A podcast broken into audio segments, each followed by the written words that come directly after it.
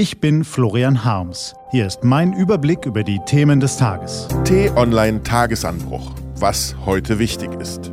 Donnerstag, 5. April 2018. Heute vom stellvertretenden Chefredakteur Rüdiger Schmitz-Normann. Verschwörungstheorien, Sonderermittler und radioaktiv strahlender Bauschutt. Gelesen von Claudius Niesen. Was war? Verschwörungstheorien. Es ist schwer, im Fall des Giftattentats auf den Ex-Spion Sergei Skripal in London als Journalist die angemessene Neutralität zu wahren.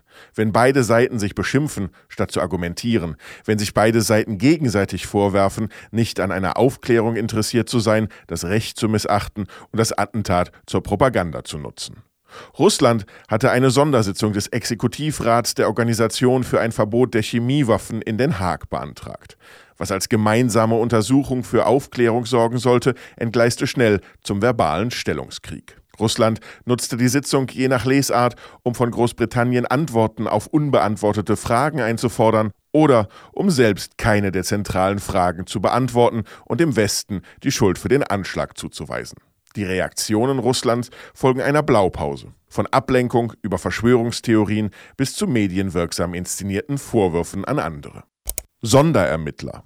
Nicht nur in den USA sorgte gestern die Meldung der Washington Post für Aufsehen. Sonderermittler Robert Mueller habe Trumps Anwälten mitgeteilt, dass der amerikanische Präsident derzeit kein Ziel strafrechtlicher Ermittlungen sei. Er sei kein Criminal Target. Ist Trump jetzt aus dem Schneider? Nein, ist er nicht. Der Präsident muss Sonderermittler Mueller weiterhin fürchten. Zuckersteuer. Die Verbraucherorganisation Foodwatch forderte gestern von der Bundesregierung die Einführung einer Herstellerabgabe für überzuckerte Getränke.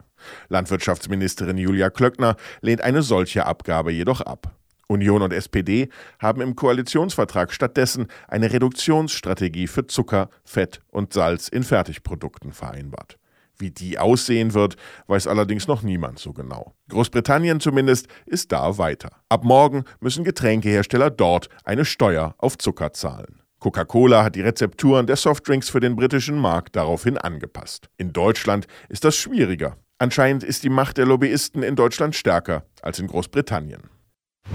Was steht an? Die T-Online-Redaktion blickt für Sie heute unter anderem auf dieses Thema. Die Zahl der von dem Datenskandal bei Facebook betroffenen Nutzer ist deutlich höher als bislang angenommen. Insgesamt seien die Daten von bis zu 87 Millionen Nutzern unzulässig mit der britischen Datenanalysefirma Cambridge Analytica geteilt worden, teilte Facebook mit. Bisher war man von rund 50 Millionen betroffenen Nutzern ausgegangen.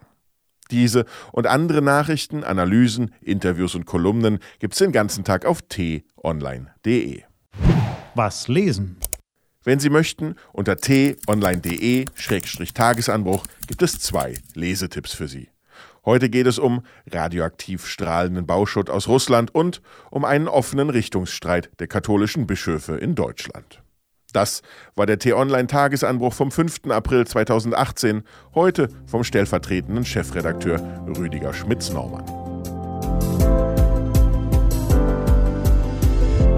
Ich wünsche Ihnen einen frohen Tag. Ihr Florian Harms.